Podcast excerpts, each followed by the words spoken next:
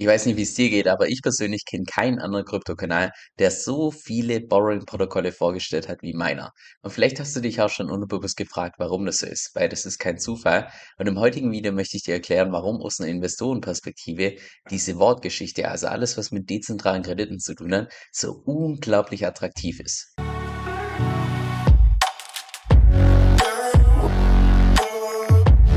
Okay, dann lass uns auch direkt reinstarten und zwar, indem wir mal ein bisschen weiter vorne starten.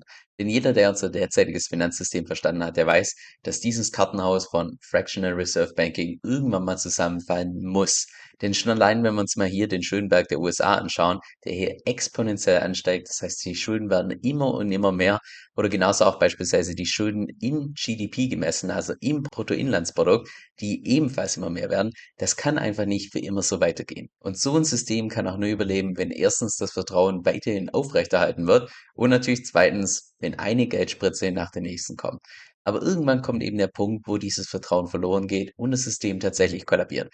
Was auch eigentlich nicht wirklich eine Überraschung sein sollte, weil wenn wir uns mal alle Fiat-Währungen in der Vergangenheit anschauen, noch keine einzige Fiat-Währung hat den Test der Zeit bestanden. Und genau das ist ja auch der Grund, warum Satoshi im Jahr 2009 Bitcoin erschaffen hat. Wer auch immer das ist, wer auch immer das war, derjenige oder diejenige oder diejenigen haben das ja hier schon in den Genesis-Block reingeschrieben, also zumindest auf das Problem aufmerksam gemacht. Und Genesis-Block ist im Prinzip einfach nur der erste Block, der bei Bitcoin jemals gemeint wurde. Das heißt in Kurzfassung, wir haben derzeit bei unserem Finanzsystem das Problem, dass das irgendwann mal kollabieren muss aufgrund der Tatsache, dass es einfach von Menschen manipuliert wird. Und gleichzeitig haben wir Stand heute schon die Lösung in Form von Kryptowährungen, die einfach nicht manipuliert werden können aufgrund der Tatsache, dass die einfach auf einer Blockchain laufen. So, wie cool wäre es also jetzt, wenn du hergehen könntest und sagen könntest, hey, ich möchte Short gehen auf unser derzeitiges Finanzsystem, weil ich ganz genau weiß, dass es nur eine Frage der Zeit ist, bis es irgendwann mal kollabiert. Und gleichzeitig möchte ich Long gehen, also Short gehen heißt auf fallende Preise setzen, Long gehen heißt auf steigende Preise setzen. Long gehen möchte ich bei der Lösung, bei Kryptowährungen, weil ich ganz genau weiß, dass die die Probleme, die wir derzeit haben, lösen können. So, und jetzt wieder zurück zu den Worts, weil genau das erlauben dir im Prinzip diese dezentralen Kredite, dass du deine eigene Kryptowährung als Kollateral, als Sicherheit hinterlegen kannst. Das heißt, da gehst du long, da wettest du auf steigende Preise und gleichzeitig nimmst du einen Kredit auch in irgendeinem Stablecoin, der eine Fiat-Währung gepackt ist. Meistens ist es der US-Dollar, aber es gibt auch andere Stablecoins in Euro, Schweizer Franken und so weiter, dass du das also da einen Kredit aufnimmst, das heißt dementsprechend auch Short gehst. Und mich persönlich würde es massiv wundern. Also ich kann mir, ich kann mir schon gar kein wirkliches Szenario vorstellen, bei dem große Kryptowährungen, gerade diese Blue Chips, beispielsweise Bitcoin und Ether und so weiter, dass die nicht irgendwann mal im Zeitverlauf in Dollar gemessen einfach massiv ansteigen werden, weil die eben die Lösung sind für das Problem oder für die Probleme, die wir derzeit im Finanzsystem haben. Aber was bringt auch noch mehr Vorteile? Und zwar beispielsweise, dass ich einfach den Kredit auch für mich arbeiten lassen kann. Bei mir ist es beispielsweise derzeit so, dass mein Portfolio ausschließlich aus Bitcoin und Ether besteht. Und Bitcoin und Ether habe ich jeweils bei Borrowing-Protokolle entsprechend hinterlegt, nehme dann entsprechenden Kredit auf in irgendwelchen Stablecoins und gehe dann damit beispielsweise ins Liquidity Mining.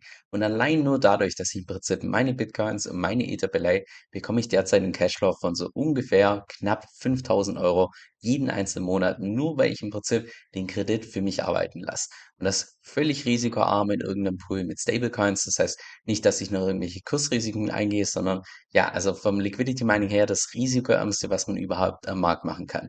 Und trotz der Tatsache, dass ich mein Kapital für mich arbeiten lasse, bin ich nach wie vor long, was Krypto angeht und short, was die ganzen Fiat-Währungen angeht. Zweitens kann man mit solchen Worts natürlich auch seine eigene Position heben. Das heißt, dass man Kredit aufnimmt in Stablecoins und mit diesen Stablecoins dann wiederum Kryptowährungen einkauft und diese Kryptowährungen dann wiederum beispielsweise als Kollateral, als Sicherheit in eine Vault hinterlegt. Kann man natürlich machen, geht natürlich auch mit erhöhten Risiken einher, keine Frage. Aber alles, was mit jedem zu tun hat, ist aus meiner Sicht nicht per se super riskant, sondern es kommt immer darauf an. Wirklich riskant ist es aus meiner Sicht primär dann, wenn man erstens einfach nicht weiß, was man tut. Also immer dann, wenn man so ein Wort benutzt, muss man, also diese Wortmechanik muss man in- und auswendig verstanden haben. Gerade wie das läuft mit Liquidation und so weiter. Das ist das A und O, dass man sich da einfach gut auskennt. Zweitens vor allem auch Hebeln dann riskant, wenn man es für irgendwelche kurzfristigen Sachen benutzt. Also wenn man jetzt irgendwie meint, man muss jetzt hier das Fed-Meeting irgendwie für morgen oder sonst was trainen und geht dann mit einem 100x-Hebel rein. Also das ist aus meiner Sicht einfach nur reines Glücksspiel und solche Plattformen, die beispielsweise einen 100x-Hebel im Kryptomarkt anbieten, die sollten aus meiner Sicht ja einfach eine Lizenz haben für Glücksspiel, weil es ist einfach nichts anderes. Sorry, also mit so einem Hebel, gerade wenn es was um was kurzfristiges geht, unglaublich riskant sowas. Und drittens, Heben ist auch insbesondere dann riskant, wenn man einfach kein Hedge hat, das heißt keinerlei Absicherung. Und das ist auch beispielsweise der Hauptgrund, warum wir bei unserer Hebelstrategie, bei uns in der Membership, einfach bei, ich sag mal, bei den verschiedenen Stellschrauben vom Hebel immer schauen, dass wir irgendwo abgesichert sind. Beispielsweise Absicherung so, dass wir einfach vom Liquidationsrisiko immer konservativ unterwegs sind, dass wir es nie irgendwie zu irgendeinem Zeitpunkt übertreiben aus Gier oder sonst was, sondern dass wir immer konservativ unterwegs sind und dementsprechend nicht liquidiert werden können.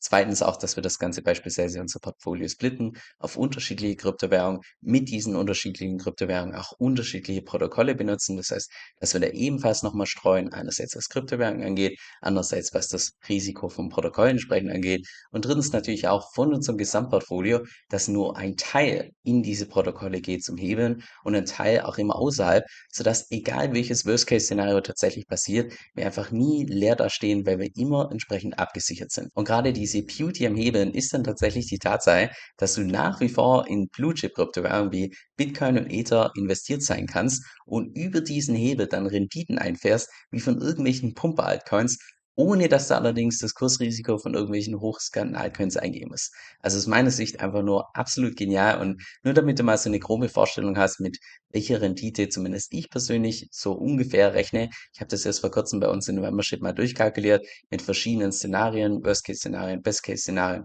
konservativ, aggressiv und so weiter. Wir gehen davon aus, bei den aktuellen Preisleveln und nur natürlich, sofern sich der nächste Bullrun in etwa so abspielt, wie wir uns das vorstellen, dass wir da bei Bitcoin von heute, heutiges Preislevel, noch ungefähr 10 bis 11,6x machen können. Nicht nur wegen dem Kursgewinn, sondern eben wegen dem gehebelten Kursgewinn und bei Ether zwischen 15,1 und 17,1x. Also das hört sich brutal an, wenn man einfach mal überlegt, dass man sein Geld potenziell verfünfzehnfachen könnte. Aber das zeigt einfach, wie powerful tatsächlich gehebelte Kursgewinne sind. Und das bringt mich auch schon zum letzten Vorteil von Warts, dass du damit natürlich nicht nur den Markt long gehen kannst, sondern auch shorten kannst. Wenn uns eines das historische Preischart hier von Bitcoin gezeigt hat, dann einfach die Tatsache, dass Kryptowährungen und auch Bitcoin extrem unter, also einfach mit Angst und Gier geleitet werden. Ja, insbesondere dann, wenn man die Kryptowährungen so ein bisschen Fahrt aufnehmen, kommt irgendwann mal der Punkt, wo es einfach so viel Gier triggert in sämtlichen Leuten, dass sie immer mehr Geld reinbuttern, dass ganz viele neue Leute mit reinkommen und ebenfalls Geld reinbuttern, dass sich jedes Mal einfach, zumindest historisch gesehen, jedes Mal große Blasen gebildet haben, die irgendwann mal dann entsprechend korrigiert wurden. Das heißt, die dann irgendwann mal geplatzt sind. So, und beim nächsten Zyklus wird es bei mir persönlich zum allerersten Mal der Fall sein, dass ich nicht nur versuche, irgendwo in der Nähe vom Top zu verkaufen. Natürlich werde ich das nie perfekt timen können, aber ich bin auch schon zufrieden, wenn ich es, ja, ich sag mal 10 oder 20 Prozent unter dem Top entsprechend verkaufen kann. Das, da wäre schon alles entsprechend gerettet. Und wenn ich das tatsächlich schaffe und dann entsprechend meinen Short einleite, also Short gehen mit einem Wall, funktioniert im Prinzip genau umgekehrt, wie wenn man Long gehen möchte, dass man dann im Prinzip seine Kryptowährung verkauft zu Stablecoins, Stablecoins als Kollateral unterlegt dann einen Kredit aufnimmt in beispielsweise Bitcoin oder beispielsweise Ether und diesen Kredit dann wiederum verkauft in Stablecoins. Das heißt, dann bist du short auf Kryptowährung. Und angenommen, ich schaffe es nur so ungefähr, das Top zu timen und so ungefähr den Boden zu timen. Und angenommen, ich schaffe es, also wirklich nur so ungefähr, ich schaffe es, einen Crash mitzunehmen von beispielsweise 50%, würde das wiederum bedeuten, dass du durch diesen Crash von 50%, dadurch, dass du short gegangen bist, nochmal dein Geld nochmal verdoppeln kannst. So. Und das hört sich jetzt vielleicht absolut surrealistisch an, aber wenn man diese Verdopplung, und diese Verdopplung ist aus meiner Sicht relativ realistisch aufgrund der Tatsache, dass Bitcoin in der Vergangenheit jedes Mal bei so einer Korrektur über 70 Prozent korrigiert hat. Das heißt, da hat man schon einen guten Puffer, wenn man nur 50 Prozent als Ziel hat und 70 Prozent die, die maximale Korrektur ist. Das kann man durchaus hinbekommen. Und wenn man das jetzt tatsächlich schafft mit diesem Wort, dann kann man diese Renditen, die ich dir vorhin genannt habe, bei Bitcoin über 10x, bei Ether teilweise 15x, könnte man theoretisch diese nochmal verdoppeln mit, mit Hilfe von einem Wort, sodass man dann bei Bitcoin in einem Zyklus, also hoch und runter, genauso auch bei Ether, hoch und runter, dann teilweise bei Bitcoin Renditen einfahren kann von über 20x und bei Ether teilweise über 30x, was absolut krass ist, was absolut surreal Stand heute wirkt. Wir werden sehen, ob es sich tatsächlich so ausspielt. Ich persönlich denke, die Wahrscheinlichkeit steht relativ gut. Also du siehst, ich persönlich bin ein absoluter Fan von dieser Wortgeschichte. Einfach nur aufgrund der Tatsache, dass es aus meiner Sicht im gesamten DeFi-Space nichts Attraktiveres gibt, außer diese Boards. Und ja, ich verstehe trotzdem, warum der Großteil von den ganzen DeFi-Investoren sich fokussieren auf Yield Farming, dass man irgendwas betreibt wie Liquidity Mining, Staking und so weiter, weil ja, das ist halt einfach so ein Stück weit aufregender, weil du investierst investierst dein Geld, du bekommst sofort Rewards, du kannst sie sofort claimen und es ist halt einfach eine Instant Gratification, dass du sofort eine Belohnung bekommst in dem Moment, wo du was investierst. Und das ist bei meiner Strategie nicht der Fall. Die ist dagegen eher, ich sag mal, langweilig, aber aus meiner Sicht einfach sau effektiv. Weil das ist im Prinzip so, dass ich mit meinem Wort eine mehrjährige Wette eingehe auf gehebelte Kursgewinne. Das heißt, eine ganz lange Zeit tut sich da erstmal nichts. Vielleicht bin ich sogar mit meiner Position im Minus, muss das Ganze aussitzen und ich warte und ich warte und ich warte. Und irgendwann, wenn da tatsächlich der nächste Bullrun kommt, da kommen einmal die Gains und diese Gains werden so krass hoch sein, dass kein Cashflow der Welt auch nur ansatzweise da mithalten kann.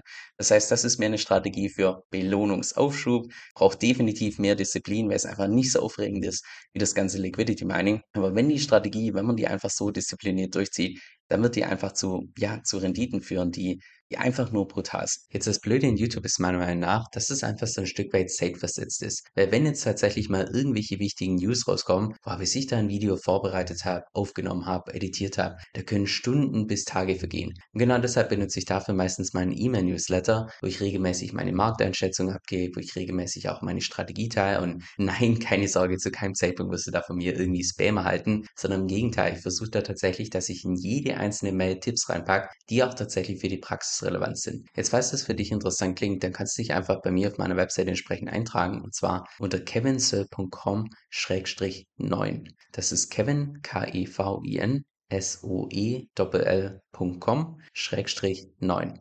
kevinsill.com-9. Dieser Podcast stellt weder eine steuerrechtliche noch eine finanzielle Beratung dar. Das heißt, alle Inhalte sind wirklich nur zu Informationszwecken bestimmt.